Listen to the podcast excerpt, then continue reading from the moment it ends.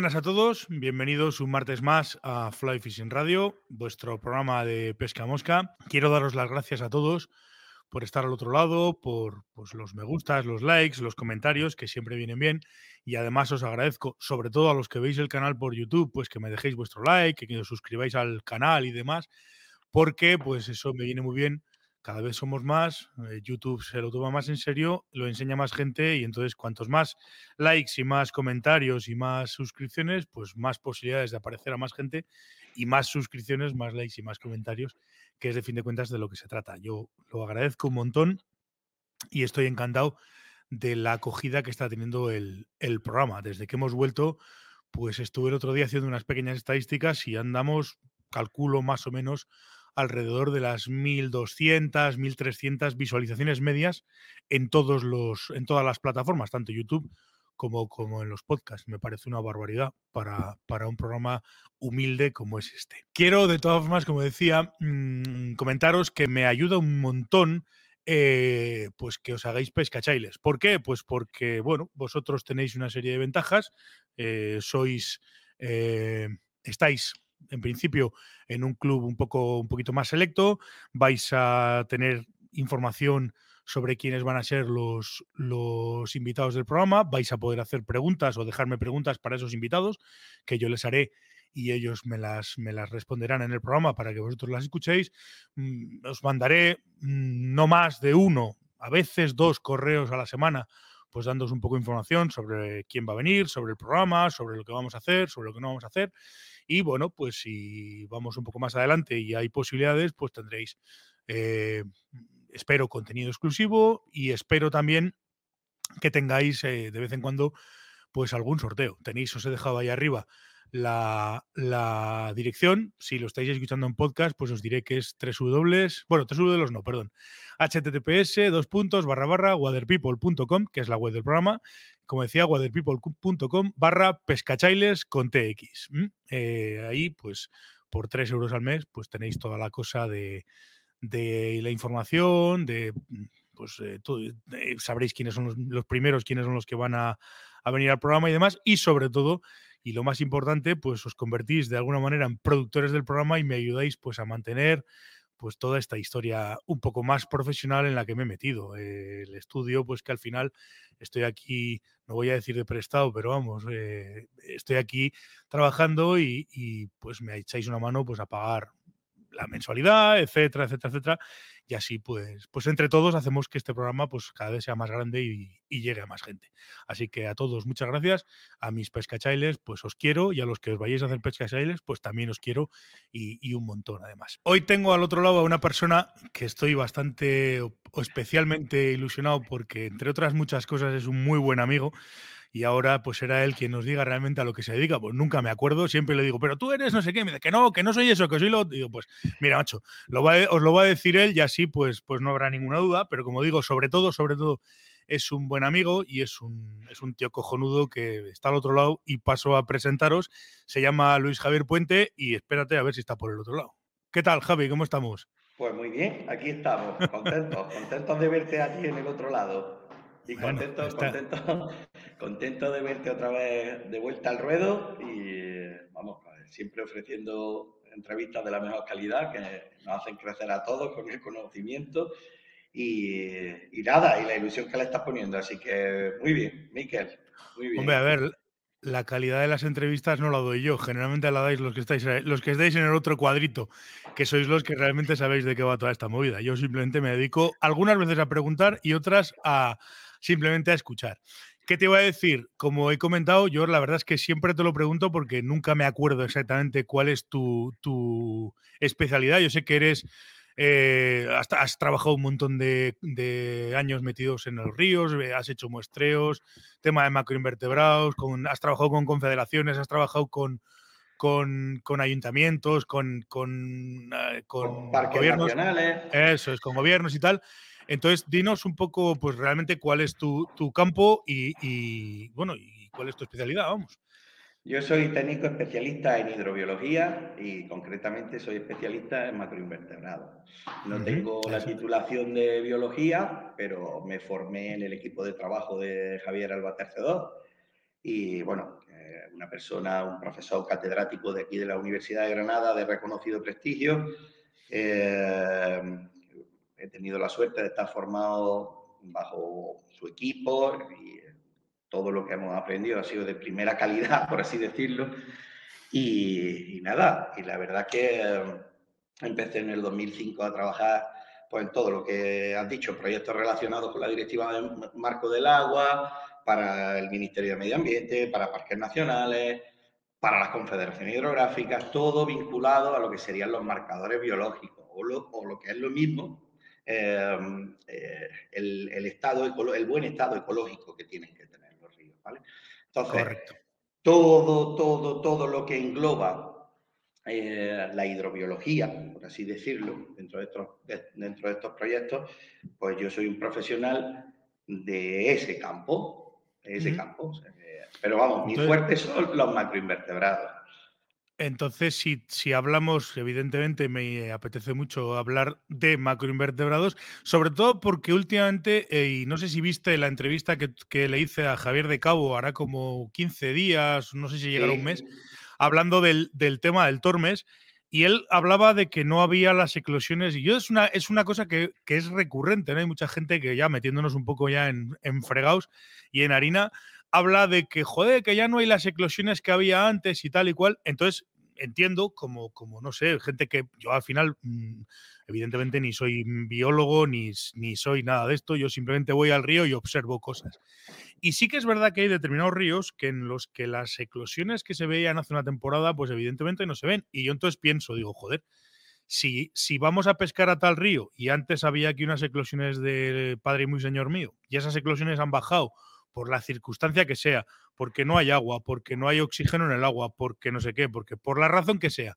Es decir, si no hay alimento para los peces, pues lógicamente tenemos un problema y sobre todo nosotros, a ver, tenemos un problema biológico, está claro, pero nosotros como pescadores pues también tendremos un problema porque no hay alimento, mm, a la larga pues dejará de haber peces, me imagino. Sí, evidentemente. Eh, a ver, eh, no es solamente, eh, cuando pasan estas cosas no solamente un problema en sí, ¿no? Es la sinergia de varios problemas. el principal factor limitante que estamos teniendo ahora mismo, que estamos teniendo unos, unos años muy, muy acusados de sequía, ¿no? Eh, estamos teniendo unos ríos, bueno, acuérdate tú, hace un año cuando estuve yo en Navarra, cuando pasamos por encima del río Salazar, en junio, estaba prácticamente seco, estamos hablando de, Navarra. Pues eso ya estamos hablando de que pasó hace un año. En el 2023 hay todavía más sequía. ¿Qué, problema tiene la sequía? Aparte de que no hay agua y tal. ¿Cómo le afecta a los ríos? A los ríos les afecta en que si hay menor volumen de agua, los microhábitats, que son donde viven los macroinvertebrados, pues se van a ver directamente afectados. Si hay, menor, hay mucho menos volumen de agua, habrá menos rápido, habrá mucho mayor eh, porcentaje de, por así decirlo, de, terreno ¿no? en el río, de pozas, entonces se homogeniza todo. ¿Qué pasa con todo esto? al, homogenizarse los, los microhábitats, también se homogeniza lo que, es, lo que sería la, comunidad de macroinvertebrados. Por tanto, pues, una de las cosas fundamentales es que cada vez hay menos macroinvertebrados por las sequías que estamos teniendo. Eh, como excepción, eh, bueno, excepción, no es excepción. Eh, si hablamos de ríos regulados, pues también se está viendo que cada vez hay menos macroinvertebrados. Pero eso también puede ser debido a, bueno, en cualquier río donde metes una presa, tú le estás cambiando las condiciones tanto físicas como químicas al río que hay por debajo. Mm, si le incluye, que vamos, que esto está estudiado, cada vez que se toman muestras de agua en algunos ríos, se puede ver que en algunos sitios hay trazas de pesticidas y tal, todo eso tiene que afectar directamente a lo que es la población de la Eso, eso te iba a preguntar, claro, si tú tienes un tramo de río, me da igual que sea natural que que sea regulado, en el fondo da lo mismo, si encima además tiene un problema de, agua, de sequía y además está en una zona en la que tienes, por decirlo de alguna manera, pues mucho cultivo a ambos lados, en, ambas orillas, pues todos esos pesticidas, todos esos insecticidas, todos esos, todos esos eh, incluso, incluso los abonos y demás van a acabar en el agua y vas a, y vas a cambiar de manera artificial las condiciones de, del río, evidentemente. Claro, si ya estamos hablando de tramos, de tramos del río, que pasa por tramos medios, donde la agricultura en las terrazas adyacentes de lo que sería el cauce están cultivadas, pues aquí vamos, ¿no? Porque como tú estás diciendo, con los fertilizantes, todo eso, eh, por los lisiviados, es decir, por el arrastre de las aguas que una vez que ríen esos campos, van al río y lo que hacen es que empiezan a crecer los macrófitos, las algas, de una forma exagerada, entonces vuelven a homogenizar lo que sería el, el, hábitat del río. Por tanto, al homogenizar el hábitat, estamos teniendo una gran pérdida de la biodiversidad. ¿vale? Aparte de que cuando mm, eh, los fertilizantes o los abonos hacen que crezcan los vegetales de una forma bastante eh, considerable, también hacen un efecto en la físico-química del agua. Hay reducción de oxígeno, hay exceso de CO2 y variaciones de pH. Todo eso lo, notan los organismos, empezando por los macroinvertebrados y terminando por los peces. Está claro. Eso está claro, porque además, quiero decir, si, si algo, mira, si algo me acuerdo de las clases de, de ciencias en el instituto y en el colegio es que hablaban de que, claro, estamos hablando de hábitats sub un equilibrio muy delicado, que cualquier factor lo, lo, modifica. Entonces, claro, tampoco sabemos exactamente cuál va a ser esa modificación, porque puede ser eh, que... Ah, eso, ahí, por, eso yo te he hecho hincapié antes en el efecto sinérgico, ¿no? Los ríos no mueren de una sola cosa.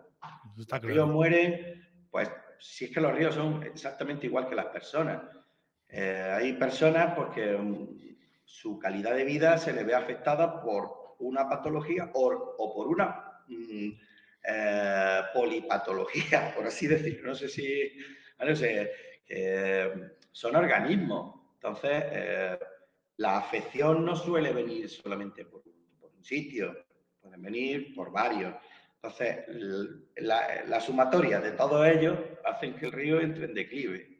Pero los ríos son ecosistemas muy frágiles, pero también son muy agradecidos porque en cuanto detectas el problema, actúas sobre él y eh, lo dejas a él solo, en poco tiempo se recuperan. En dos, tres, cuatro años, hombre, depende de cada río, ¿no?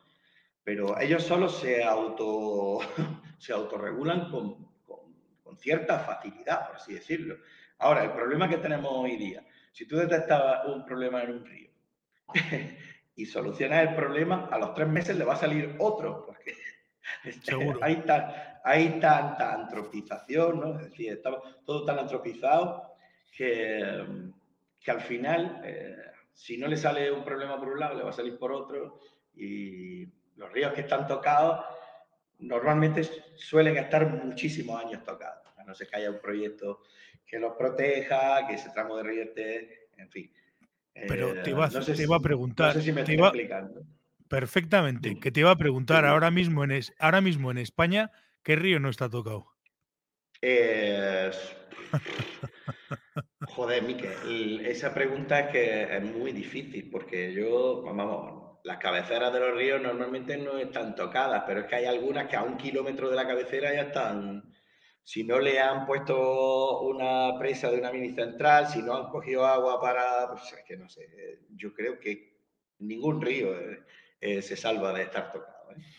Pues esa, era, esa, sinceramente, te he puesto un poco a prueba, pero esa, esa era la respuesta que yo tenía en la cabeza, que decir, que es que tenemos un problema global, es decir, ya no solamente la cuestión de los macroinvertebrados o la cuestión de, de los peces, de que haya o no haya o deje de haber, es un problema global y además bastante grande. Es curioso porque hay veces que te pones a leer, lees a unos, lees a otros, todo el mundo te habla y, ahora pues incluso hay gente que te está hablando de ciclos. Este año, hoy por ejemplo, e, el otro día leí, eh, ahora hace poco, bueno, el otro día, ayer, antes de ayer, no sé si las, no me acuerdo exactamente qué día fue, que se prevé que, bueno, lleva en Navarra este año lleva en Navarra prácticamente todo el otoño lloviendo. Y se prevé que va a ser uno de los otoños más lluviosos. Qué suerte, qué suerte tenéis. sí, pues, pues aquí, sí, aquí pasan la borrasca una detrás de otra y no sueltan ni una gota. ¿eh? Pues, pues aquí, fíjate. Eh, aquí se está notando bastante. La primera nevada de Sierra Nevada vino ayer. Ayer vino, y te estoy hablando de que serán unos 10 centímetros de nieve eh, de azúcar glass, por así decirlo, que eso cuanto salga el sol lo derrite de momento. Pues, pues aquí se hablaba, y de hecho estaban hablando de que, era, de que estaban en previsión de que iba a ser uno de los, uno de los otoños eh, al final de la, del ciclo más lluviosos de los, de los últimos no sé cuántos años. Tampoco quiero hacerme el guay ni decirte una cifra porque no me acuerdo exactamente. Pero hablaban de que iba a ser un, otoño bastante lluvioso. De hecho, lo está siendo. Ahora mismo, pues cuando he venido con el coche al estudio, pues estaba, estaba lloviendo. O sea que ayer estuvo lloviendo y antes de ayer también. O sea que la cosa se, se, nota. Lo que pasa es que luego al final, pues ya no sé si decir que vamos a tener un invierno, una temporada normal o no, porque, porque, joder, luego llega mayo y estás con las temperaturas de julio y entonces, por mucho que haya llovido, pues pues el agua desaparece a la misma velocidad a la que viene. Entonces es complicado. Todo ese tipo de cosas son complicadas y claro, dependiendo cómo dependen todos los organismos del río del agua, pues, pues evidentemente el problema principal es evidente que es, que es esto. Lo que pasa es que, claro, depende a quién escuches o depende a quién te lo diga, pues unos te hablan, lo que te digo, del famoso calentamiento global y otros te dicen que, que esos son ciclos y que ya veremos a ver qué pasa. Yo, como no tengo ni puñetera idea, pues prefiero eh, escucharos a los que sabéis y haceros caso a los que sabéis, que es así de simple. Hay que decir, yo generalmente además me suele decir mi abuela, cuando tú no sepas algo, pregunta y cuando te lo expliquen, pues luego ya veremos. Digo, pues, oye, así, así me gusta hacer las cosas, esa es la historia. Entonces, bueno, pues, pues, pues, eso.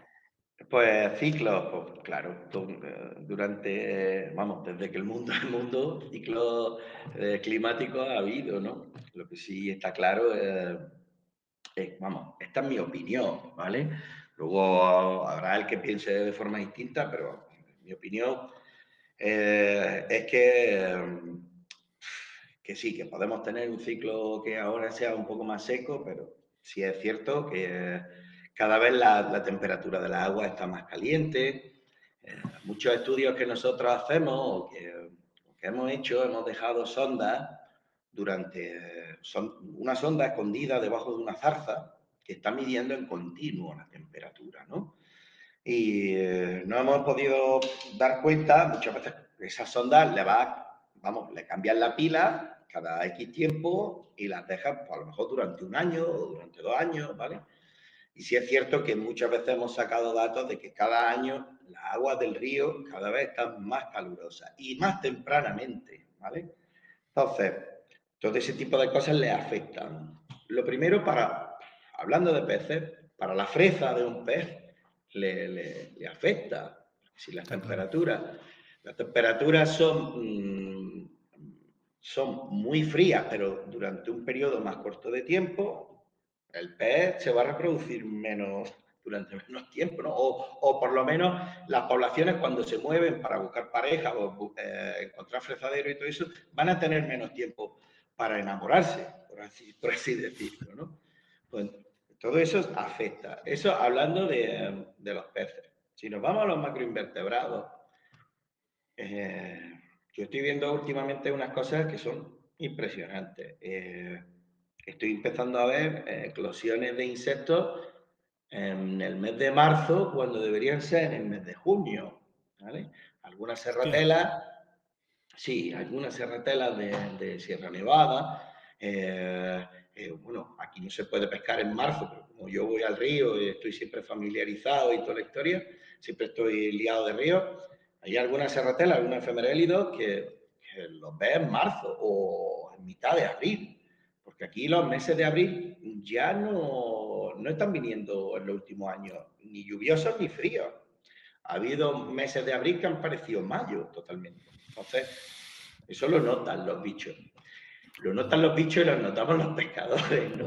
joder, y, ya no los pescadores, la gente normal también, o sea, que decir que esto funciona así. Claro, es una cosa que quiero dejar clara antes de que sigamos con la entrevista, para el que no me viese en la entrevista anterior, que yo aparte de ser experto en esto, soy pescador, ¿vale? Para que para que, no, para que la gente diga, ah, vale, que también pesca, pues sí, también pesco. Y em, cuando tú tienes es lo que, te quiero, lo que me quiero referir. cuando tú tienes eh, un día de pesca en la que te, estás encontrando eclosiones que no corresponden a la época del año, pues te vuelve un poco loco. También decirte que a cada vez hay menos eclosiones, pero se ven, hombre, los bichos los ves volar, es decir, identificas bien las familias que están volando, algún género que está volando y tal, pero no es como antes.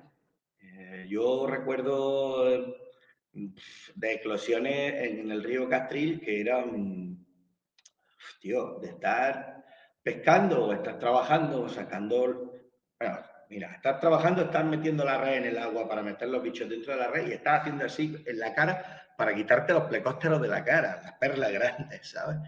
Eso hace 20, años, no, 18 años de eso.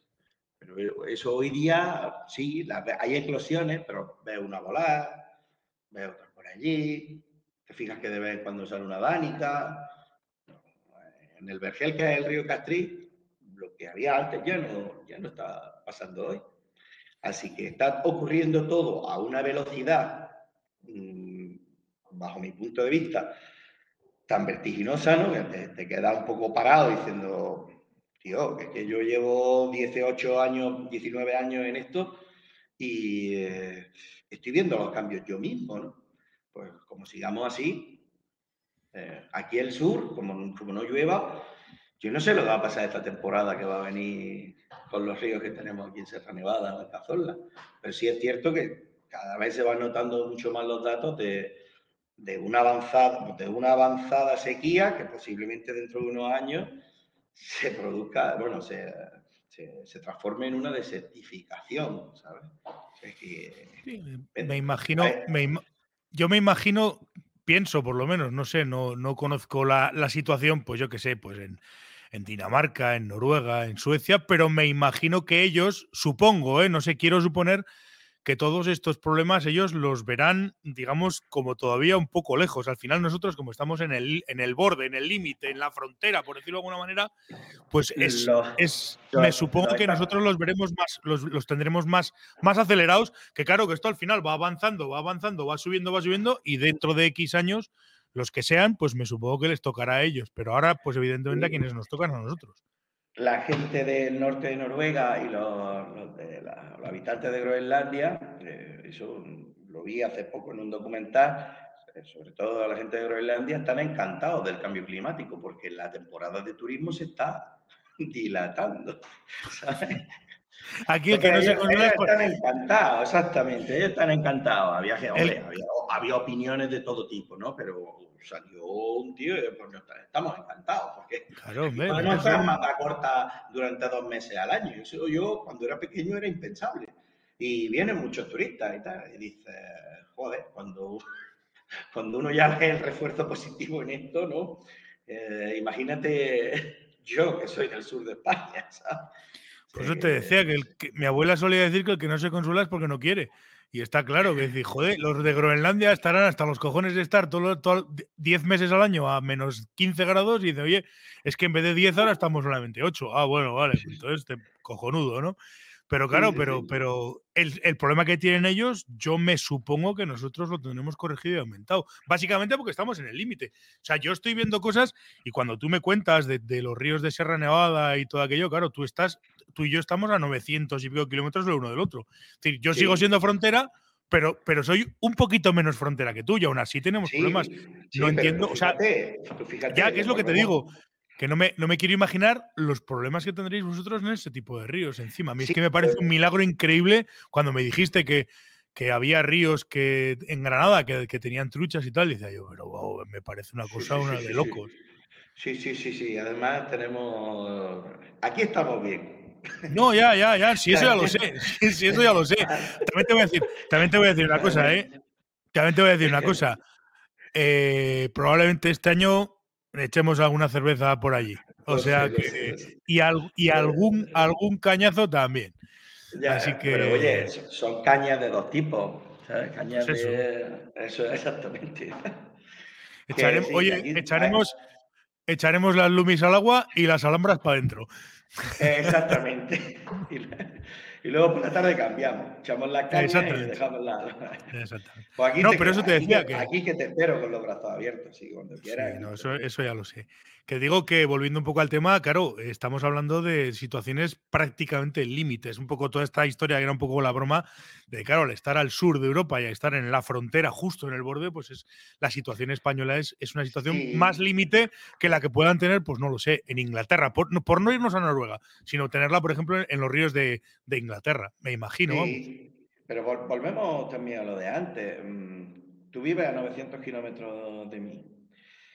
Eh, cuando tú y yo fuimos al, al Irati, ahí, a la Virgen de las Nieves, a mí me dio mucho miedo, tío, porque estábamos hablando de la, de la selva de Irati, que yo había estado anteriormente con un río de agua bastante bueno, se supone que es una zona húmeda, con un montón. Y, eh, cuando tú y yo asomamos por allí, eh, yo me asusté. Es decir, que también, a ver cómo acuérdate, te acuérdate, un inglés también estará viendo los, cambios, pero tú y yo estamos a 900 kilómetros y hay datos en la España húmeda, que es Navarra, que son alarmantes, tío.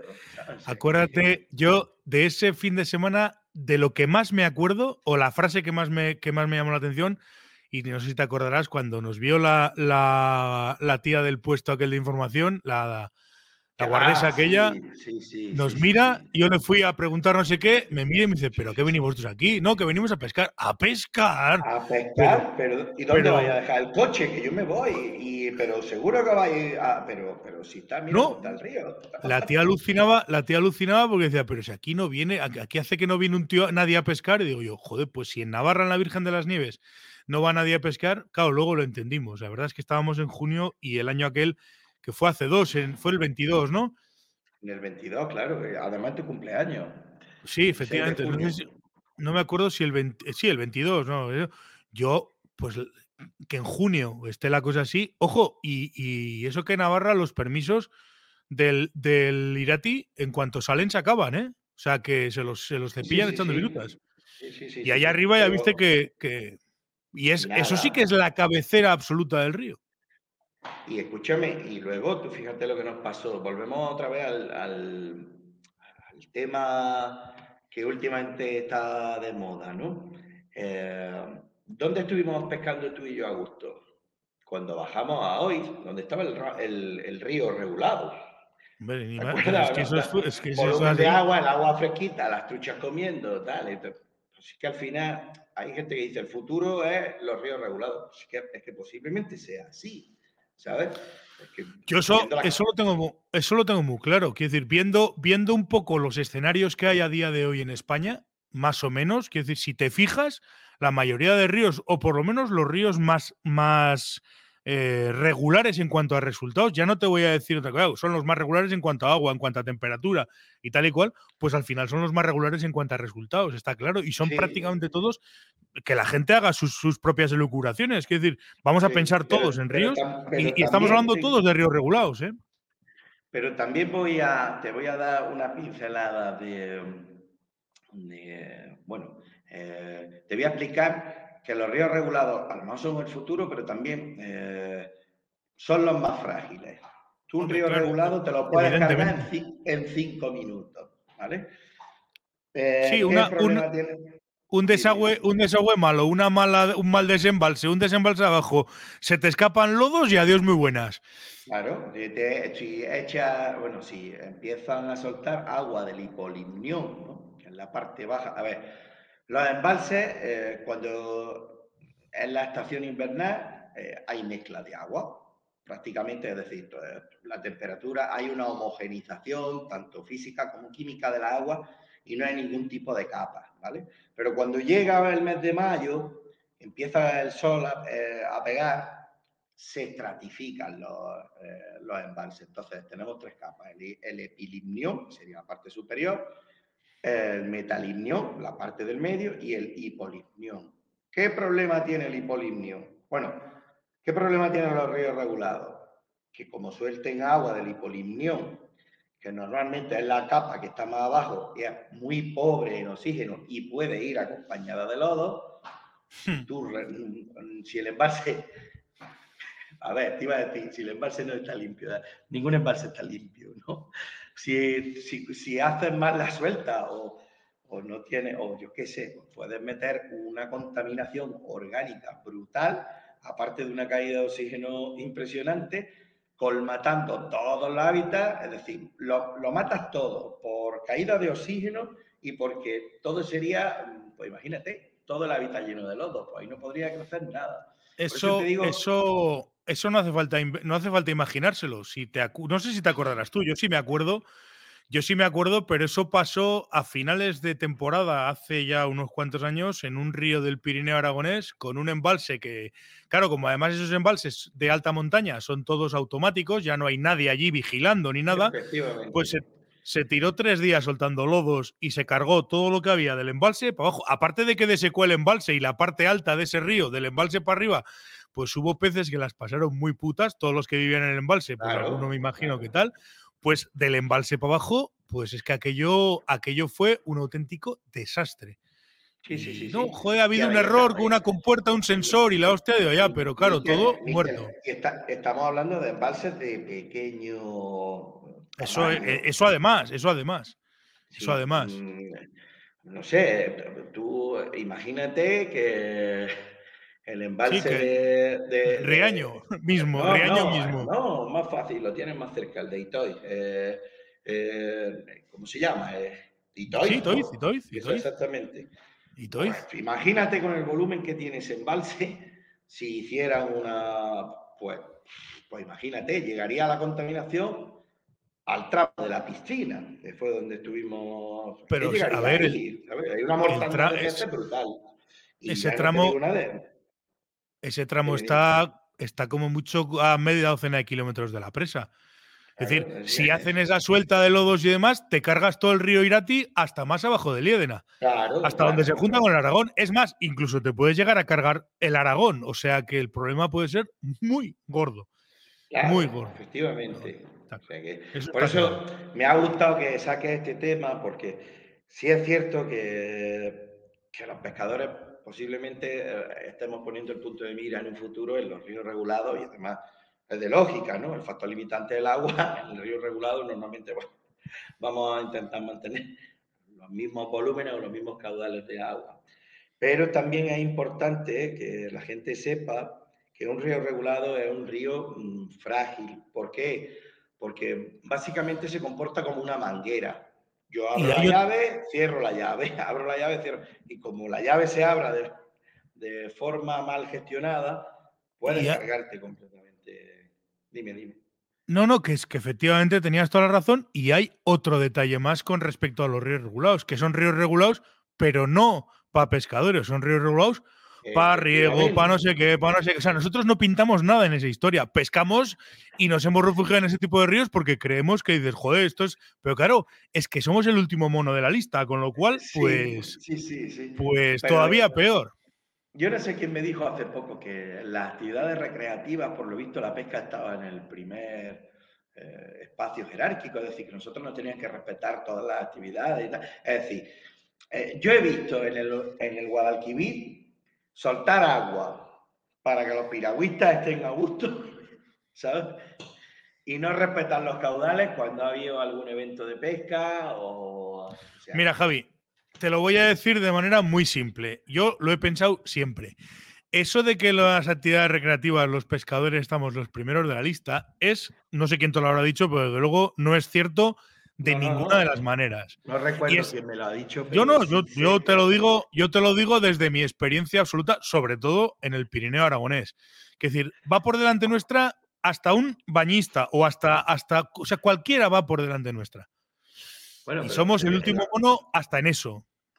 El bañista, tú fíjate lo que es, que es que esto es un poco complicado. El bañista Debería ser el último, porque normalmente no se permite el baño en ninguna zona de, ¿entiendes? A no ser que sea una zona habilitada para el baño, que tiene que venir en su publicación. pero da igual, la realidad es que el bañista es el. Eh, oye, que yo también he ido a bañarme al río, ¿no? No, no me. Pero que el bañista, pero que, pero que el bañista eh, se ve con más derecho que tú, ¿no? Y a lo mejor estás pescando y aparecen. Ah, que me quiero bañar yo estoy pescando, tío, respétame. Nada, ellos van por encima.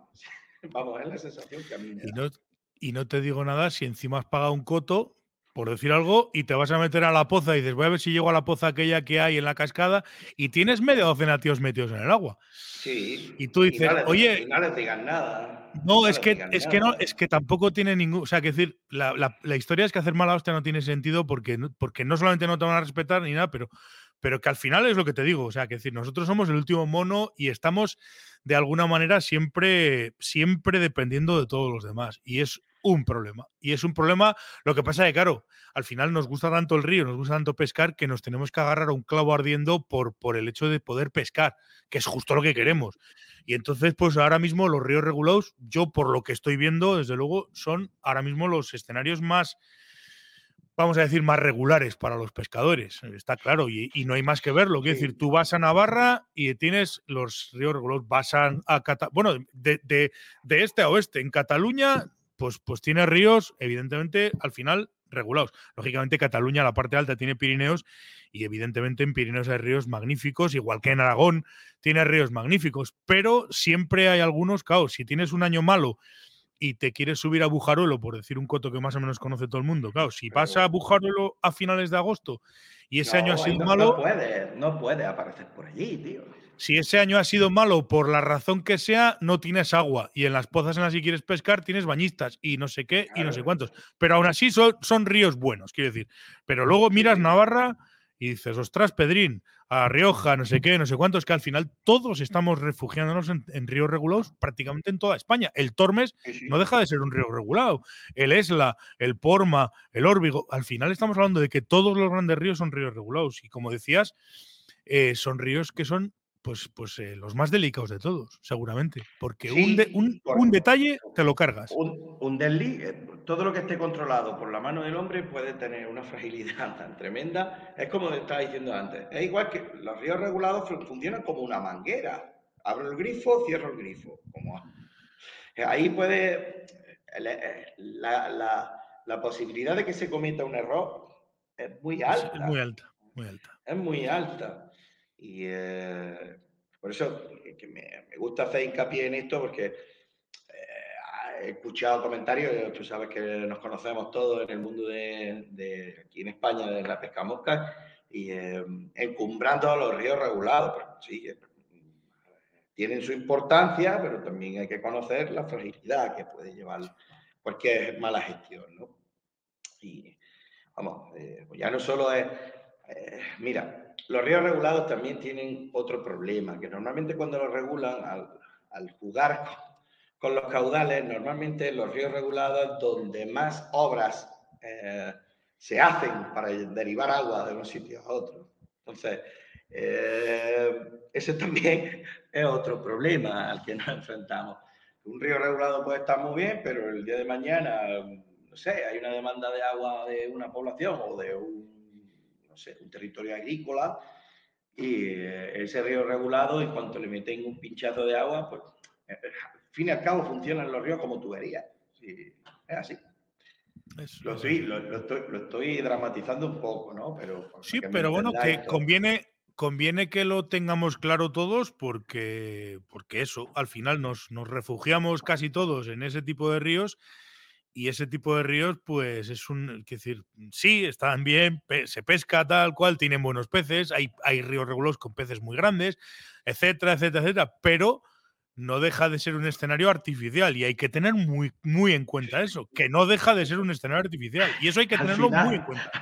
Al final, los que defendemos la conservación y eh, al final vamos a terminar defendiendo tramos de ríos regulados, ¿sabes? Intentando conservar eso. Fíjate, no, no, eh, te estoy hablando de coña, ¿no?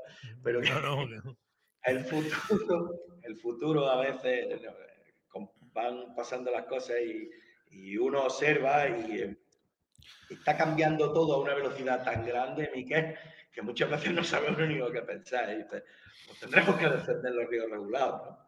Pues, pero te voy a decir una cosa, voy a decir, si yo como pescador al final no me queda más remedio que defender, es o defender los ríos regulados o no pescar, pues yo tengo claro lo que voy a hacer, ¿eh?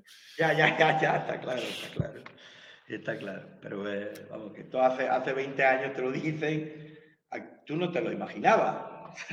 O sea que hace 20, no, Miquel, hace 20 años tú tenías eh, el 50 y el 50% de diversión. 50% cabecera, 50% río regulado. Hoy día ya no funciona así. Sí, hace, hace 20 años empezábamos a ver algún problema con el tema del agua. Pero últimamente, en los últimos de, pues, pues, pues del 20 para aquí, en estos últimos 3, 4, 5 años, yo ha habido días que he subido a pescar al Pirineo en septiembre y al llegar al río me he dado media vuelta y me he vuelto a casa. Claro. Porque dices aquí, pero ¿cómo me voy a meter a pescar aquí? Si, que, no, que, esto no tiene sentido. Claro. Tú me has enseñado vídeos de Canarroya eh, en julio y estar con un hilo de agua, tío. En julio. Te digo, en julio. julio, efectivamente. Pero que, pero claro, pero eso, eso es algo que últimamente, pues, pues lo tenemos. Está claro.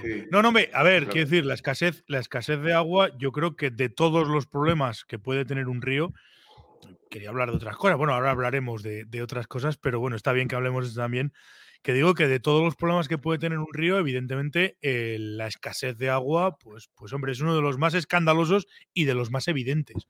Con lo cual, pues, pues nos, tiene a nos tiene a todos con los ojos como platos, evidentemente. Está claro. Sí, Está claro. Más cositas, dime. No, pues eso, que estaba diciendo que de todos los problemas que tienen, pues, pues ese sería un poco el que más, el que más, el que más nos escandaliza.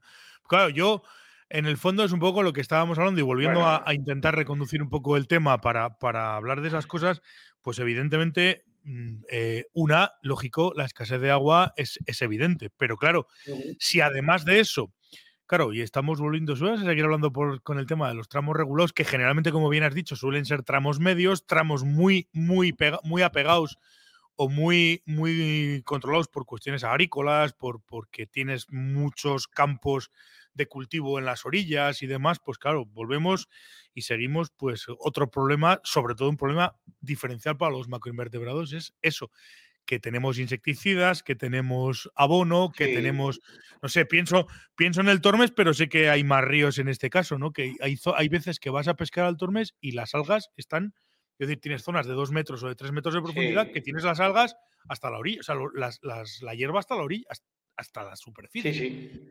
Hace tiempo que no paso por el, por el Torme, pero sí es cierto que he visto algunas fotos mm, de esta temporada y de la anterior. Hay una cantidad de masa vegetal grande, pero ya no solo es pegando a la orilla, sino en el centro del río. Sí, no, me refiero, no, no me refería pegando a la orilla, sino del, fondo a la superficie. Quiere decir, estamos hablando De, algas de, uno o dos o, o tres metros de altura. decir, pero, y además no solamente eso, sino que hay auténticas praderas. Vas pescando por el agua y. eso es malísimo. me lo imagino. me lo imagino que tiene que serlo. Es malísimo porque, aparte, de, volvemos a lo mismo, de homogenizar el hábitat.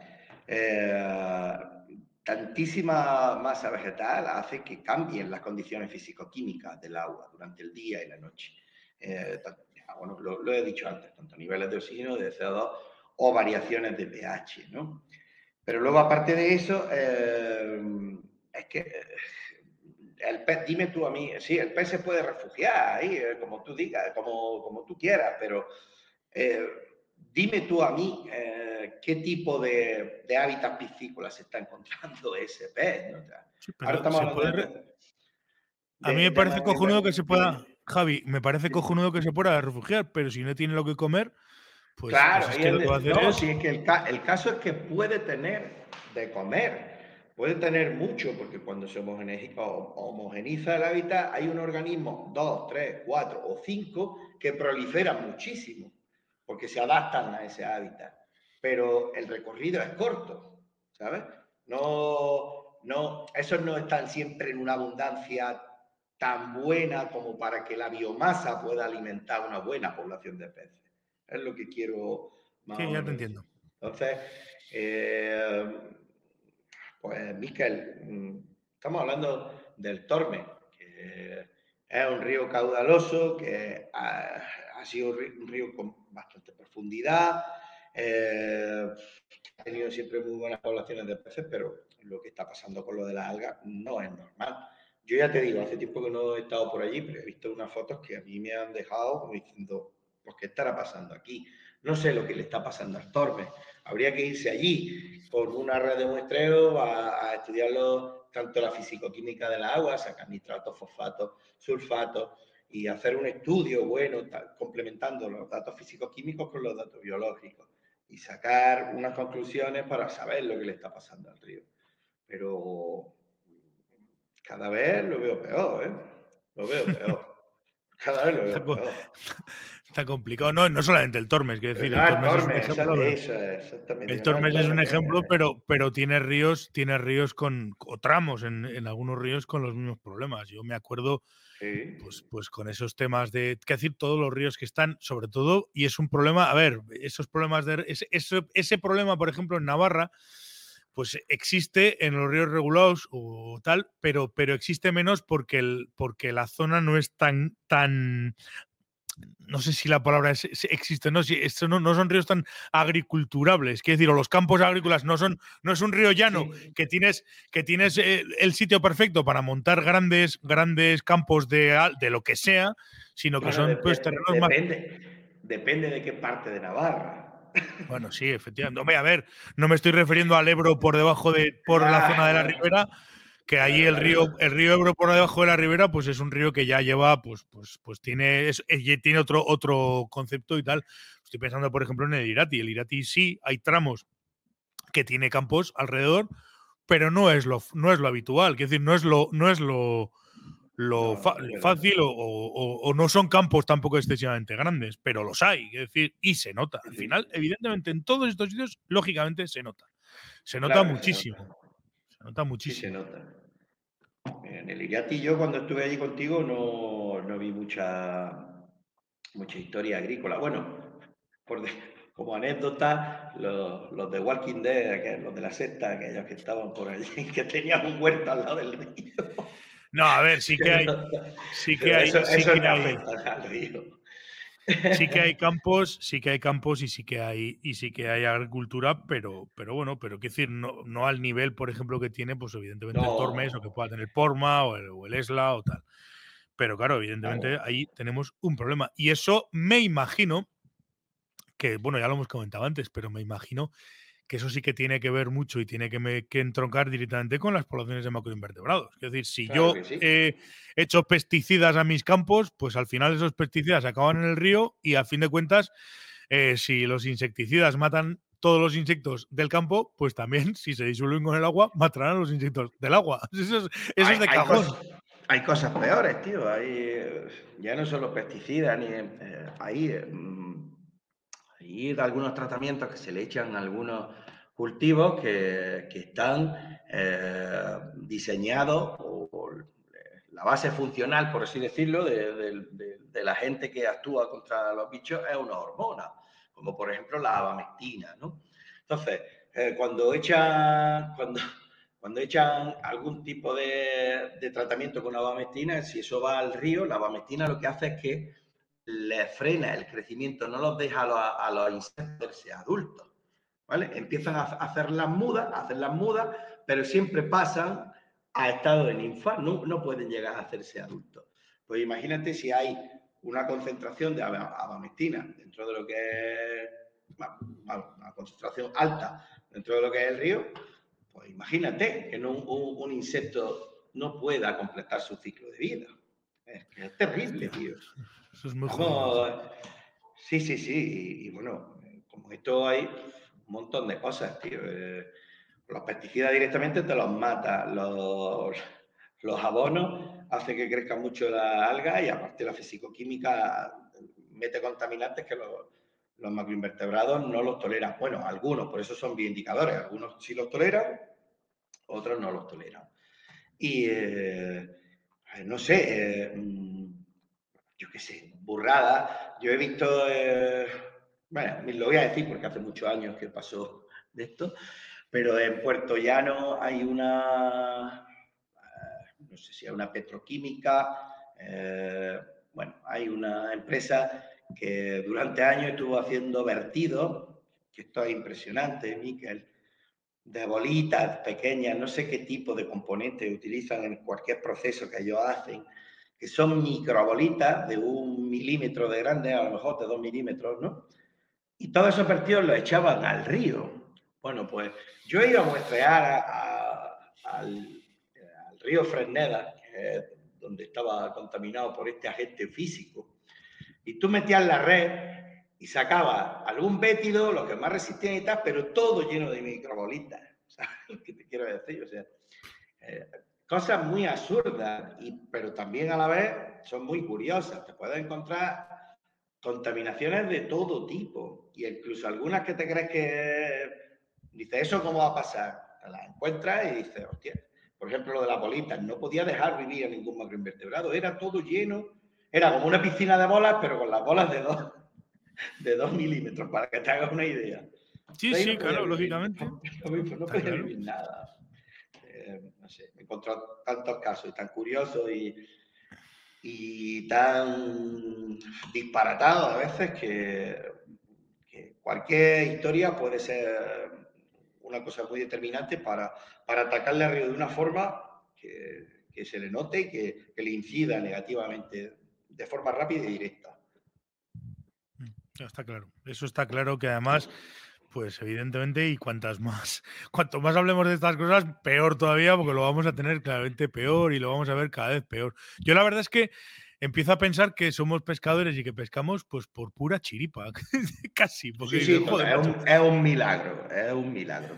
Que, tal y como, es, un, milagro, tío. Tal y como están las cosas, la hostia, y encima además tenemos hasta la industria... Uh, genética en contra, los pescadores somos, estamos, vamos, de milagro. Y encima, me voy a permitir la broma, y encima todavía tienen agentes que hacen que, las, que los insectos no lleguen a la edad adulta, con lo cual los pescadores a seca todavía lo tenemos peor.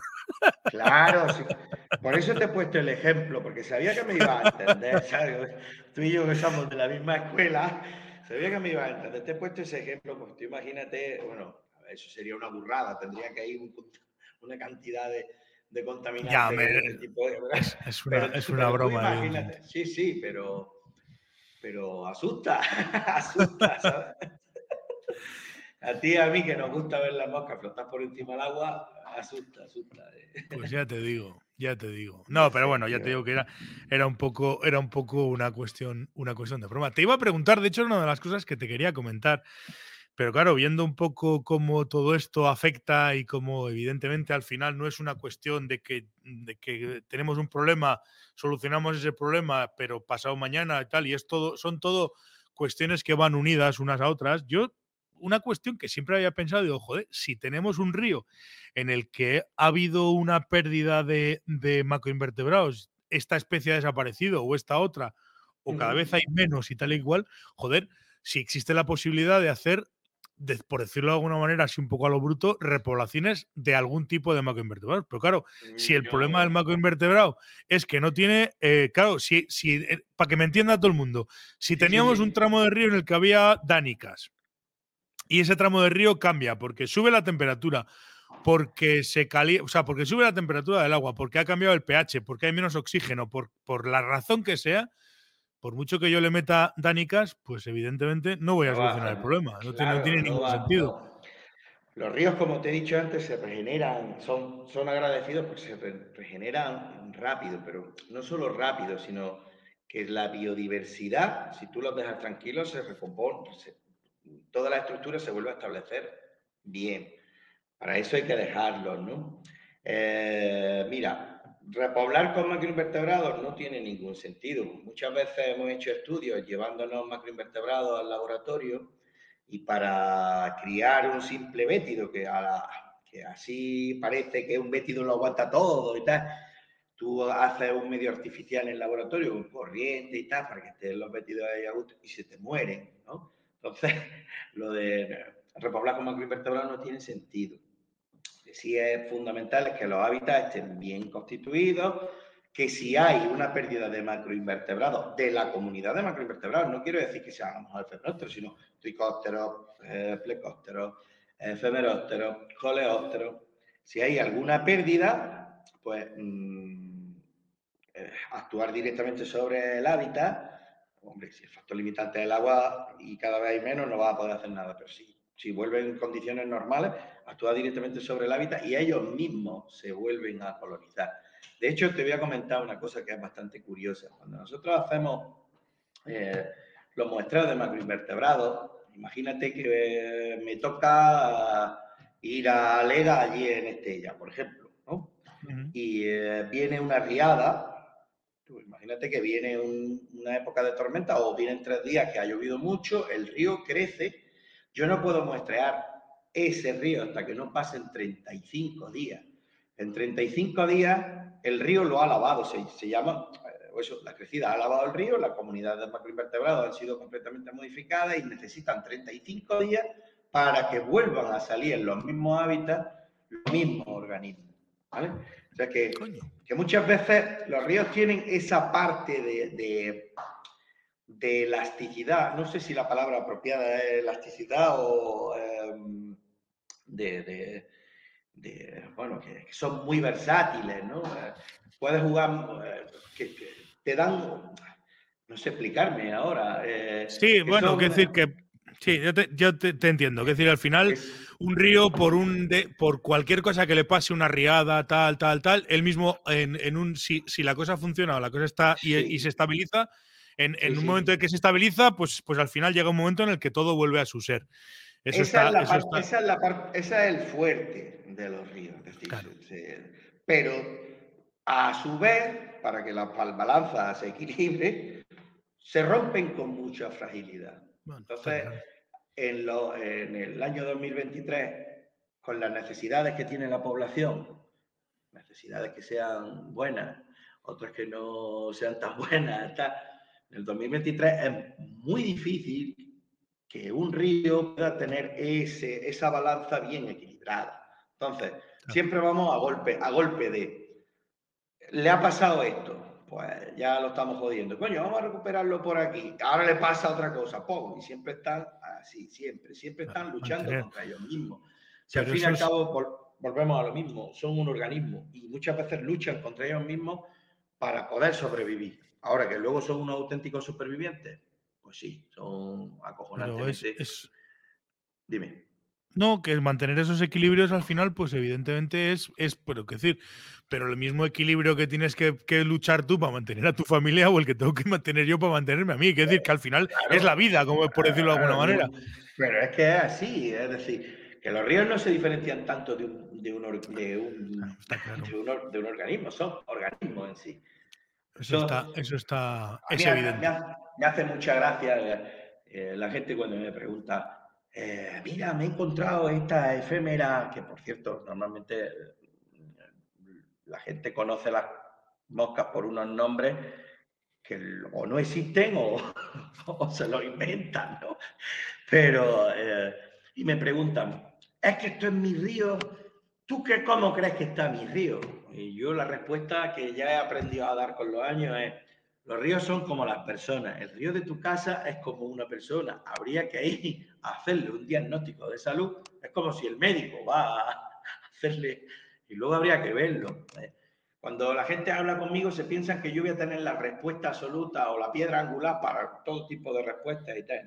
los ríos son cada uno de su padre y su madre igual que nosotros. Son difíciles de, de entender, ni siquiera se comportan de un año para otro de la misma forma y lo que es mejor, Miquel, no hay ningún tramo de río, es decir, en el mismo río, en 6 kilómetros o en 10 kilómetros, en el primer kilómetro el río se puede estar comportando de una forma completamente distinta a como se puede estar comportando en el kilómetro 5 o 10. Aquí pueden estar eclosionando algunos bichos, aquí hay más sombra, no, no sé, es, un funcionamiento mucho más complicado de lo que nosotros nos pensamos. Pero eso, eso nos ha pasado. Yo, yo eso me ha pasado montones de veces. Ir a pescar con gente, estar tú en un tramo, tener un tío 300, ya no te digo un kilómetro, 500 metros, dos tablas más arriba y juntarte después de acabar. ¿Y qué, qué tal ha ido? Pues, joder, macho, no ha salido ni una puta mosca, no hemos visto una trucha. Pues, pues nosotros nos hemos forrado, pues no sé qué, pues no sé cuántos. Entramos, entramos de, de, 500 metros. Ahí es donde está la historia. Y es mismo. Claro, no, no. No, no, eso está, eso está, vamos.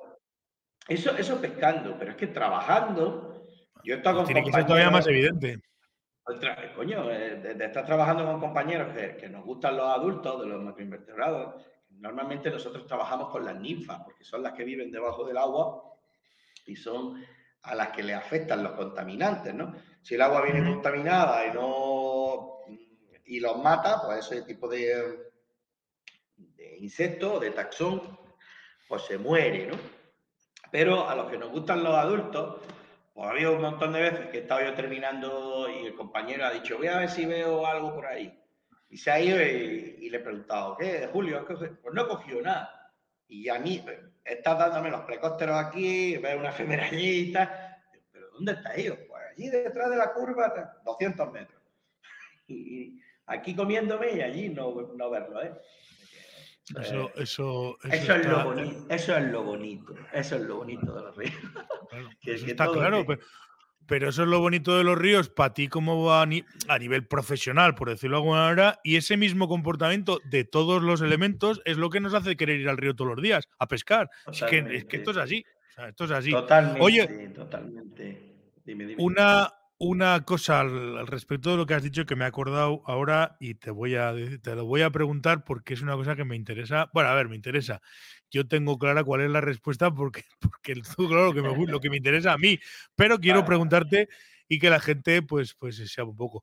Es decir, nosotros somos pescadores a mosca. Efectivamente, somos pescadores a mosca y nos encanta pescar a mosca y demás, arriba, abajo, a ninfa, seca o lo que sea. Pero realmente un pescador necesita saber, pues, hombre, diferenciar una efémera de un tricóptero, sí, pero, pero a partir de ahí es necesario conocer la familia. Bueno, aparte que habrá familias que para conocerlas incluso necesites hasta el microscopio, pero es decir, el conocimiento de las especies de insectos es realmente necesario más allá del tamaño y el color.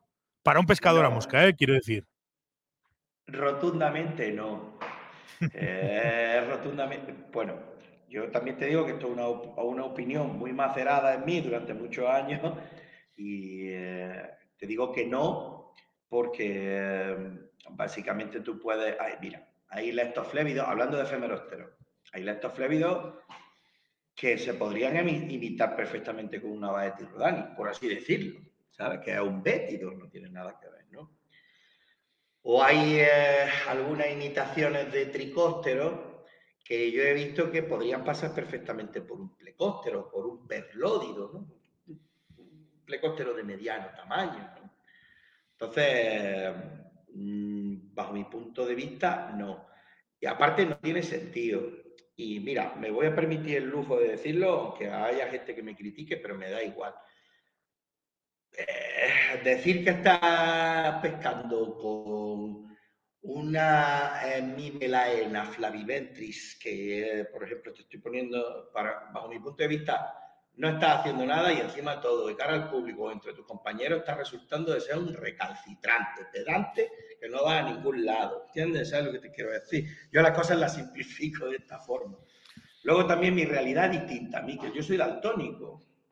Yo pesco con moscas azules, yo pesco con moscas azules, tú la has visto, tío. Doy fe, doy fe, doy fe. bueno, espérate, te vas a dar fe. A Carlos de Aspilicueta me dijo, Javi, quiero pescar con una mosca tuya. Y le di un quironómido amarillo fosforito en y rojo. Pedazo, pedazo, de trucha que sacó. y me dijo, yo esto es lo que me faltaba por ver. Joder, cómo funcionan tus moscas. Nos meábamos de risa porque eh, en realidad tenía su gracia. pero esa es la realidad que yo me, he yo me he encontrado desde el año 98 que, desde que yo estoy pescando en los ríos, ¿me entiendes? Yo me he tenido que adaptar a lo mío, ¿no? no, está claro. Eh, me parece, mira, me parece que el típico dicho de zapatero a, tus zapatos, ¿no? Eh, si no sabe hablar o no, o va a decir por quedar bien o por quedar de que sabes mucho, va a hablar de una especie que ni siquiera ni la sabes decir y bueno, no me quiero ni imaginar de cómo la quieres escribir, ¿sabes? mejor eh, no te metas en camisas de once varas eh, y no digas nada. Es más, hay gente que, porque esta, eh, yo qué sé, tío, por ponerte un ejemplo, este, mm, ah, el venosus, El Echinoro penosus no es tan frecuente en los ríos de España. Estás pescando con un estagénido, pero no es un Echinoro penosus. No sé. Entonces, lo, mejor es simplificar las cosas y, y comprender que los bichos tienen su funcionamiento, tienen sus ciclos de vida, las familias tienen unos tamaños distintos a las otras, y. Y ponerte a pescar, intentar hacer una imitación que se parezca, que si tienes la suerte que yo no tengo de poder asimilar los colores y que lo veas flotando, esa es otra, y que las veas flotando en el agua, ¿sabes? Porque a mí me cuesta horrores algunos colores, verlos flotando en el agua. Pues genial, pero no, no, no, no, no tiene ningún sentido querer ser más entomólogo que... No, pero si no, no, yo tampoco, tampoco iba por ahí. Hay que decir que al final sí que es ah, verdad que muchas veces, muchas veces nos, nos interesa, o como pescadores, pues, pues muchas veces queremos, evidentemente, abarcar más de lo que nos corresponde, sin duda ninguna. Pero al final, en el fondo, cuando, oye, ¿y vas a ir a pescar? Sí, ¿dónde? A tal sitio. Pues mira, eh, amarillas en un 18. Y a correr. eso es. La gente se cree que mi caja de mosca es una enciclopedia entomológica. Y cuando ven mi caja de mosca, aparte de fea y chunga por los colores que tienen, coño, pero si las moscas son con las que pesca todo el mundo, digo, claro, por eso pesco yo también. ¿Sabes? es así de fácil. Un tricóptero marrón. A mí me gusta ahora montar mucho en pla. Y, eh, Malorro, que es el que me vende las patas, eh, me hace el favor de ponerme los, nombres de los colores y tal, ¿no? Pero yo, eh, cuando cojo la pata, pues monto la mosca encima y, digo, ah, pues mira, es jengibre, por ejemplo. Cuando llego al río, yo ya no sé si la de la izquierda era de jengibre y la de la derecha, al final termino diciendo, esta, tírale una foto y ponla igual. Esta. ya está, esta, esta con la efémera. una, una oliva en un 18. Ya está. No me, no me, no me, no me complico mucho. Sí, yo muchas veces, hombre, a ver, quiero decir, no con esto que voy a decir a la gente, y no, no quiero que nadie se sienta ofendido ni nada de esto por, por porque le guste la entomología, que decir, al final es como todo, hay gente que, que le encanta la entomología, hay gente que le gusta muchísimo el montaje, y hay gente que nos gusta muchísimo el lanzado. Y entonces vamos a priorizar muchas veces lo que nos gusta a nosotros sobre lo de los demás. Es decir, pues, al final, pues, pues, está claro, yo siempre he pensado, lo he dicho un montón de veces, que para mí es más importante saber poner la mosca que la mosca utilizar. Hay gente que se echa la mosca en la cabeza, pero bueno, pero, pero que... Eh, eh, la pesca con una, vamos, yo tengo yo soy un mal lanzador, tú lo sabes pero eh, presentar bien la mosca, para, bajo mi punto de vista, sin que te drague, bien puesta y tal, es un 80% de, del éxito de pillar el pez o no pillarlo. Luego, la mosca, pero... hay, gente, hay, gente, que le da mucha importancia a la mosca. Sí tiene importancia, pero no el 50%, ¿no? como algunos exageran. Bueno, hasta que como tú bien has dicho, cada uno se lleva las cosas a su sardina. Y claro, no, lo que pasa es que... eso es muy bueno, pero cuando eh, no sé, que también veo gente muy atrevida por ahí. no, pero que, cuando, cuando al final, lo que pasa es que muchas veces pues nos hemos metido también a veces con el en el fragor de la batalla, en discusiones bizantinas, sobre cosas que tampoco es que tengan una especial eh, eh o sea, especial interés o especial o especial importancia. Es decir, yo considero que pues en este caso, para pescar una trucha es más importante el, concepto técnico que el, insecto, que la imitación a utilizar, y hay gente que considera que es más importante la imitación que el insecto. Él va a pescar y yo también voy a pescar. Pues oye, al final se trata de llegar a, un, llegar a un entente. Lo que pasa es que la edad al final muchas veces nos da, nos da ese pequeño pozo o, esa, o ese gran pozo que muchas veces lo que antes defendía esa capa y espada, pues ahora simplemente, pues bueno, es mi opinión y es, y es así y punto. Exactamente. Tampoco tiene mayor problema. Es decir, no voy a dejar de pescar con un tío porque él considere que la imitación y yo consideré que, el, que, el, que, la presentación, por decirlo de alguna manera, que es una discusión pues eterna. Realmente es una discusión eterna. por eso te preguntaba, claro, claro, claro, dime, dime, No, que por eso te preguntaba si realmente eh, es casi una cuestión de reafirmación personal mía. De, si es más, pues si yo te hubiese preguntado, oye, ¿es innecesario aprender? Y me hubiese dicho, sí, sí, es fundamental, pues entonces me habría callado y mañana cogería el libro de entomología y a estudiar. O sea, que esto funciona así. No, ya te digo yo a ti que con el tema de los macroinvertebrados no, no. Sí es importante, mira, Miquel, eh, el pescador completo debe, bajo mi punto de vista, yo, eh, debe saber de conceptos de biología, debe conocer los macroinvertebrados, debe conocer los hábitats, debe conocer los momentos de estrés del río, debe conocer las aves cuando pasan de una orilla a otra capturando insectos, puede haber actividad en la eclosión. Eh, bajo mi punto de vista, un pescador completo es el que conoce el río y eso básicamente pues, te lo va a dar pues, conceptos de biología de, los organismos que viven. Más que, mira, yo más que los conceptos de biología, casi creo que el pescador completo tiene que ser de entrada observador. Curioso. Más, que, más, que, más que observador, diré que el pescador, en mi opinión, tiene que ser curioso. y entonces, cuando llegas al río, te paras y miras a ver qué hay. estuve, pescando con calambre en el río Tus, ahí en Yeste. Y entró al río ¿quieres pescar? No, pesca, pesca tú, pesca tú. Y al rato miraba para atrás, ¿vas a pescar? no, es que espérate que estoy mirando estas piedras. Y al final, al rato, dice, oye, tú aquí no has venido a pescar, ¿eh? estás más entretenido, mirando todas las cosas para otras. Y digo, Eso... pues sí, y yo muchas veces lo hago inconscientemente, no, no me doy cuenta, ¿no? esto, esto es... Yo, yo esto lo asimilo siempre al, al solo contar un chiste como una gracia con ese tema del observar y demás, que es el, allí en una dehesa en Andalucía estaban el, el semental viejo y el semental recién, recién ascendido a semental a lo alto de una loma y tenían un lote de vacas allá abajo. Había, pues, vamos a decir, 100 o, o 80, 100, 150 vacas y estaba el, semental joven loco. dice, venga, vamos a bajar corriendo y nos vamos a zumbar a una vaca. Lo mira al otro y le dice, quieto, parado. Vamos a bajar andando y nos las vamos a zumbar a todas.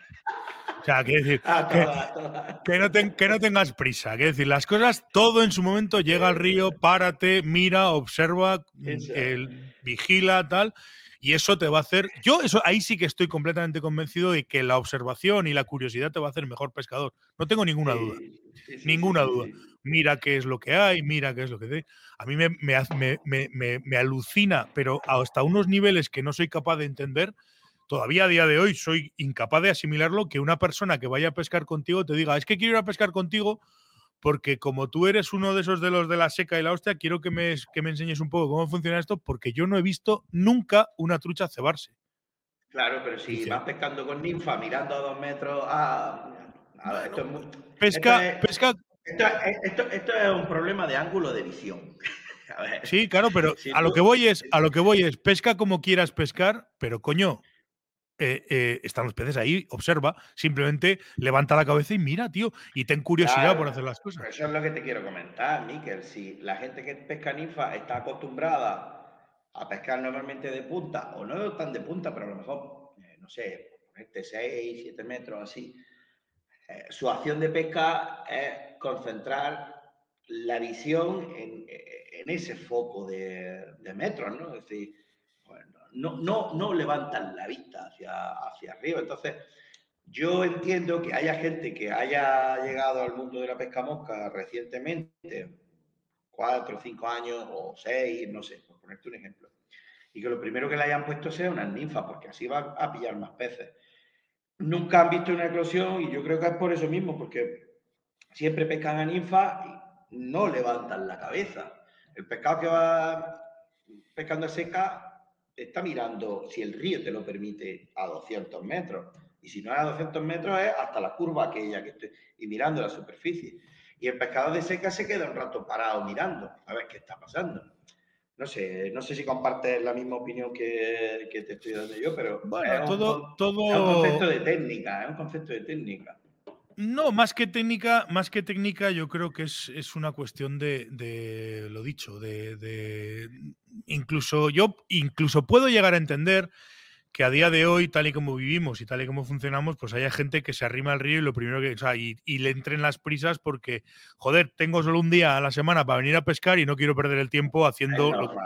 yo eso, eso lo entiendo, lo asumo y además hay días que incluso me pasa a mí que tienes un rato tonto y dices, me voy a acercar y tal, pero, pero joder, eh, eh, al final, no sé cómo decirlo, yo, ojo, respetando, lo digo además de, vamos, evidentemente, porque luego ya sabes que, que, te sacuden.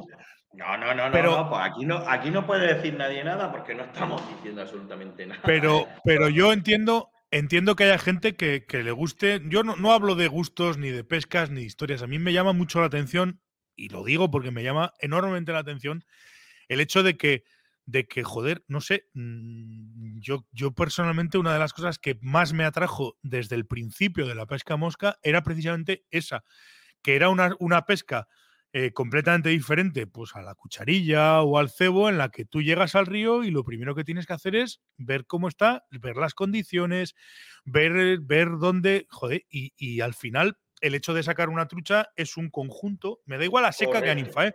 me da igual la seca que a ninfa, pero no deja de ser un conjunto de situaciones y un conjunto de, decisiones basadas en un entorno y basadas en una observación que hace que pesques, que hace que pesques o no pesques un pez. Con lo cual, es decir, si tú vas al río, con todo mi cariño para los pescadores de, cucharilla, eh, al final la cucharilla en el fondo se convierte en algo mecánico. Tú llegas al río, echas la cucharilla más rápido, más despacio, vas, vas trayéndola, pero realmente el entorno para que me entiendan, el entorno tiene muy poco que ver en el concepto de la, de la situación de, del pescar o no pescar. Lo más que puedes hacer es, joder, está el río un poco más toma, voy a utilizar este tipo de cucharilla con este tamaño, o está el río más grande o más pequeño, voy a utilizar esta otra cucharilla o lo que sea.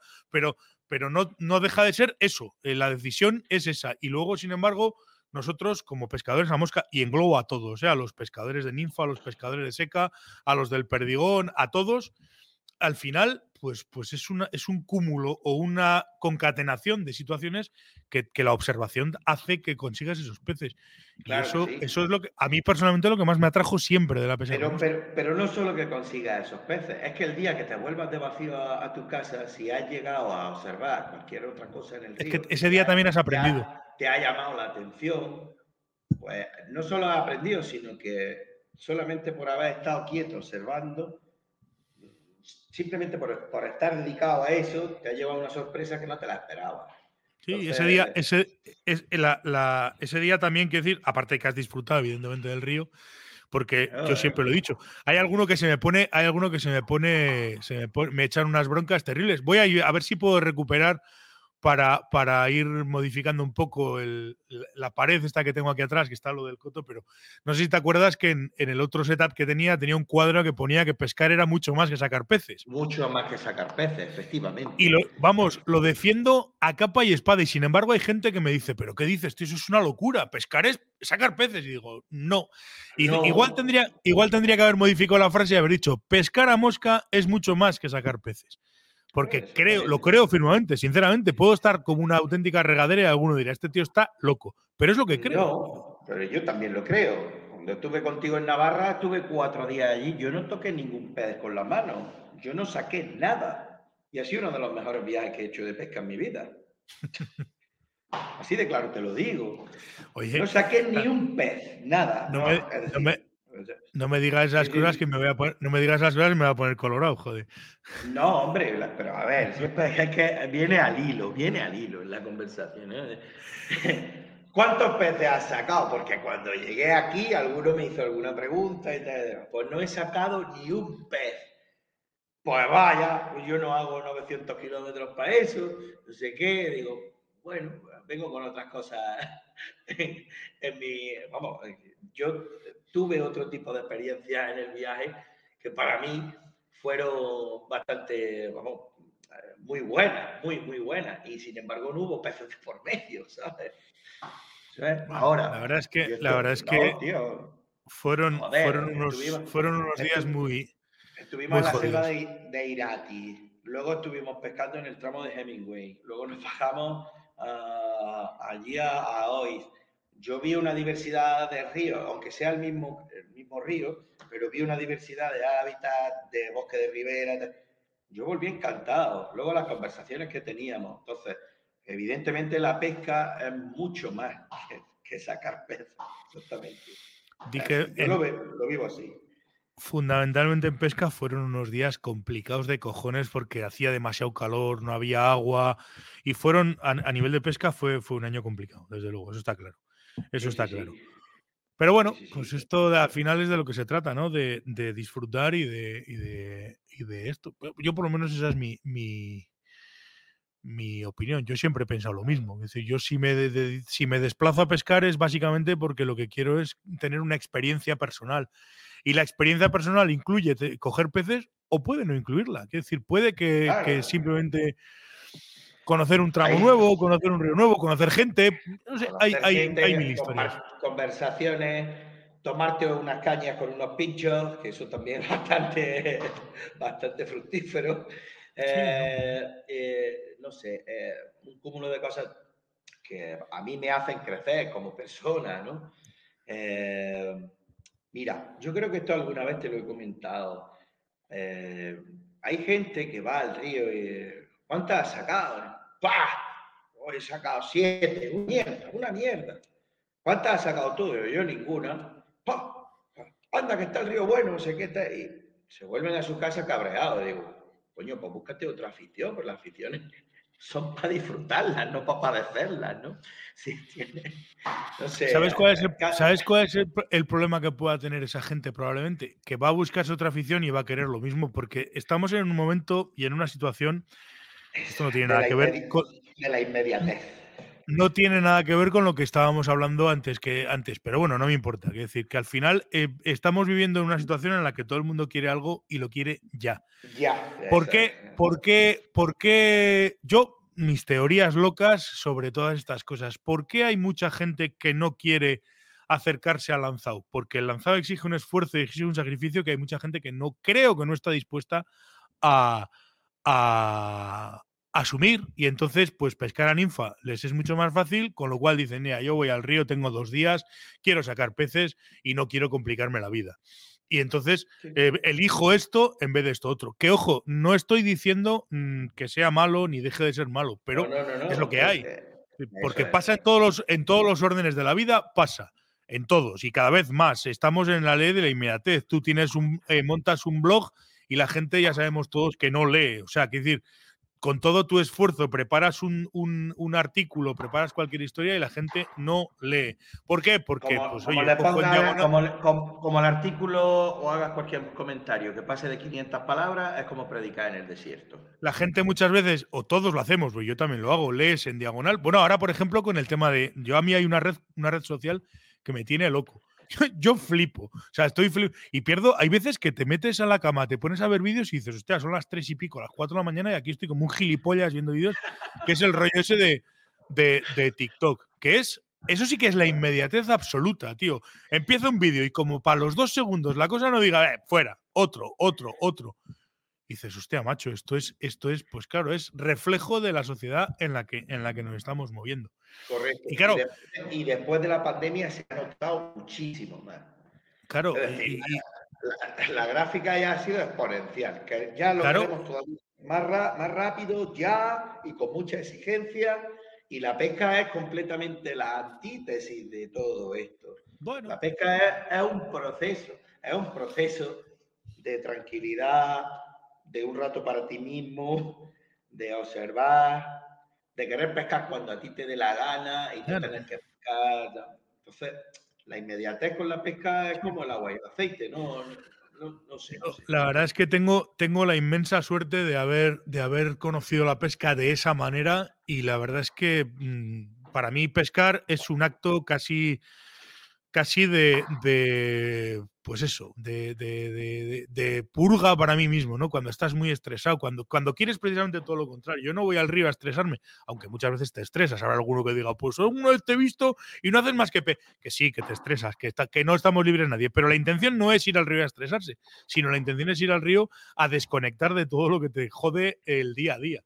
Y eso. te voy a pues decir una cosa, y si no estás estresado, vas al río y, si te va a venir estrés, no sabes que ibas mejor, ¿sabes? o sea que, también. es súper completo.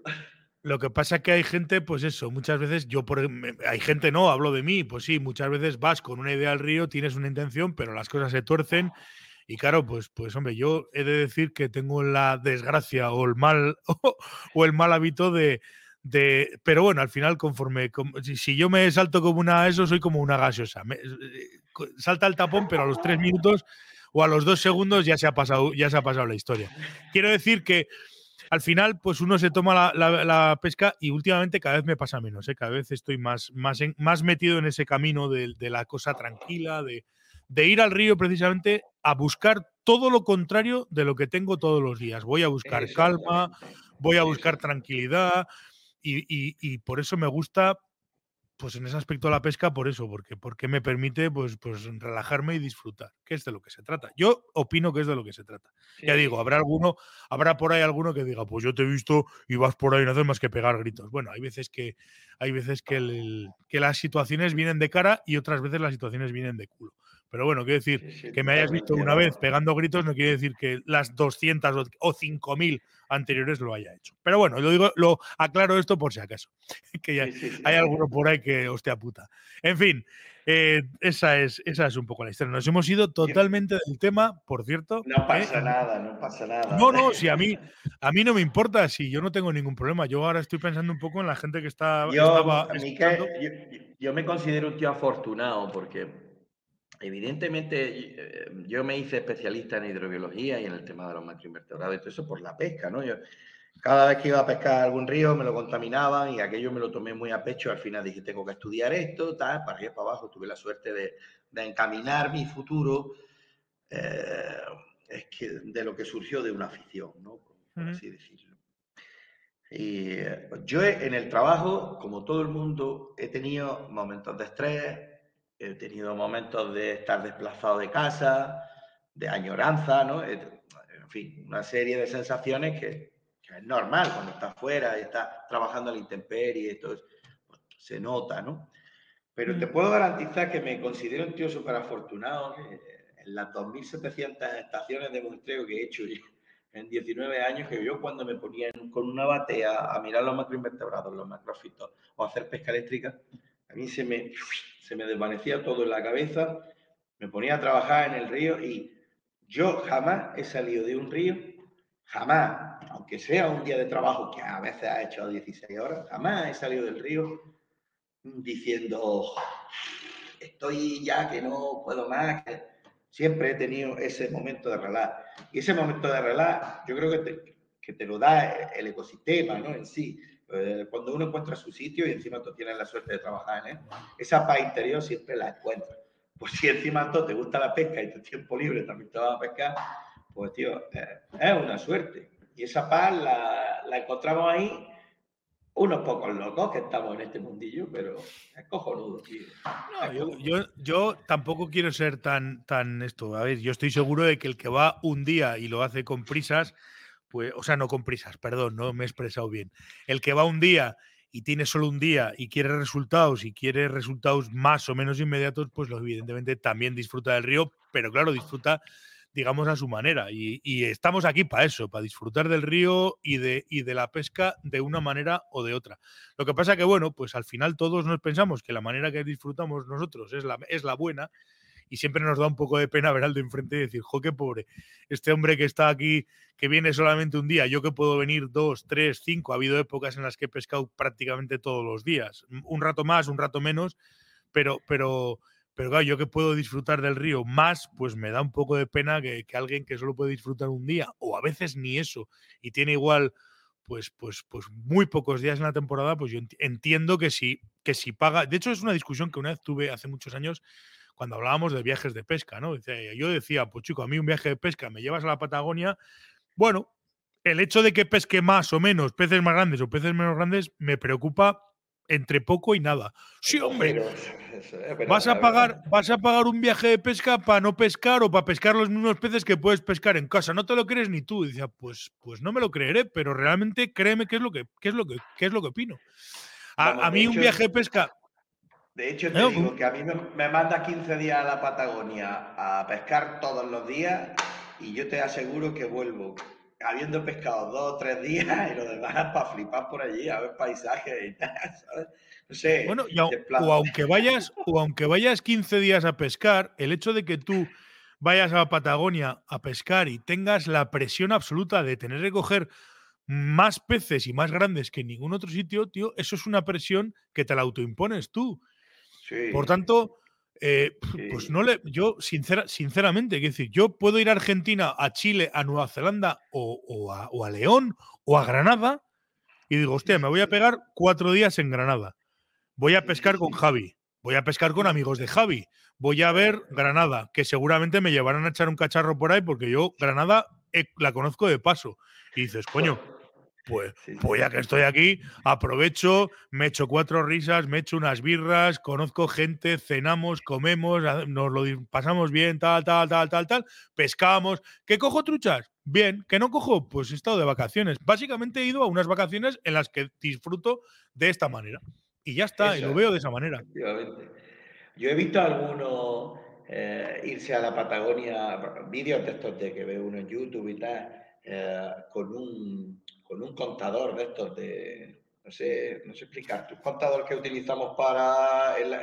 yo lo utilizo mucho para contar macroinvertebrados, pero lo he visto colgado en el chaleco para ver cuántas truchas llevan, ¿sabes? a mí pues me regalaron... me, ha, resultado curioso, ¿no? Es decir, ¿a qué coño quiere eso el tío? Creo... No, no, lo entiendo, no lo entiendo. Te iba a decir, te iba a decir que podía ir al coche a buscar el chaleco, pero no, porque saqué la bolsa de pesca y la tengo en el trastero de casa. Tengo desde hace, desde hace tres años un contador de esos. ¿Sabes cuántas, qué, cuánto ha contado ese contador? Yo creo que cero, uno, cero o uno. Me, parece, me parece que como mucho tiene tres. Como, como mucho, y la tengo hace tres años, ¿eh? La mitad de los días se me olvida ponérmelo.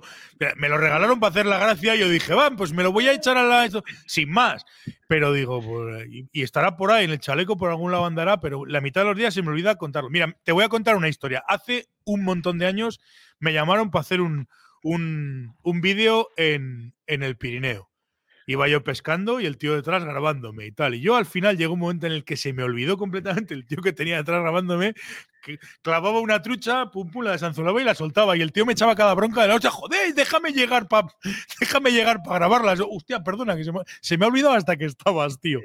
Sí, sí. Eso me ha pasado a mí recientemente, que, eh, bueno, me han estado grabando algún documental, ya también te lo, te lo lanzo como primicia eh, para el canal Caza y Pesca y eh, a, veces te, pones a, como que no estás acostumbrado a que haya alguien grabándote y, pero tío, eh, repite esa toma, que no me dado cuenta, o, ah, no me he dado, no, me he dado, no me he dado tiempo a, a ver, pe, hostia, pues perdona, tío no te das cuenta. Te metes en el río y te metes. Estás a lo tuyo y se te olvida todo y tal. La verdad es que nos hemos puesto a hablar y, al final, pues hemos hablado prácticamente de todo, menos de lo que en principio quería hablar. Pero eso es bueno, porque así te podré liar más veces y hablaremos más veces de, todas estas cosas y de un montón de proyectos y de cosas que, seguiremos hablando. Eh, bien, yo creo que ya te he robado demasiado tiempo y creo que es buen momento para despedirnos y para, pues eso, darte las gracias y decirte que pues estoy encantado de que hayamos estado un rato largo charlando. Bueno, habitualmente charlamos tú y yo mucho, pero bueno, de cara a la, a la gente y al público, pues me apetecía y sobre todo, pues que te conozcan y que conozcan tu trabajo, que es lo más importante.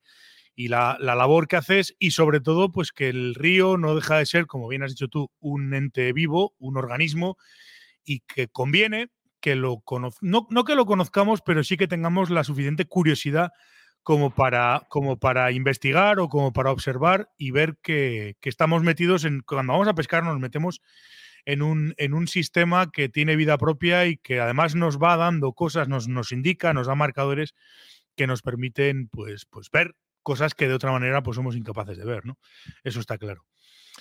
Entonces, pues de entrada eso, quiero darte las gracias y, como sí que nos vamos a ver en breve, además nos veremos en persona, si Dios quiere, pues, pues eso, que te doy las gracias y que, y que un placer siempre hablar contigo. La gracias la gracia te las tengo que dar yo a ti, ya sabes que yo estoy siempre dispuesto a hablar de este tema de, los ríos, y es verdad que luego no hemos puesto a hablar de, de muchísimas cosas, pero tú sabes que me tienes a tu disposición, siempre es muy grato hablar sobre los males que que le afectan a los ríos o, intentar comprender un poco mejor la biología.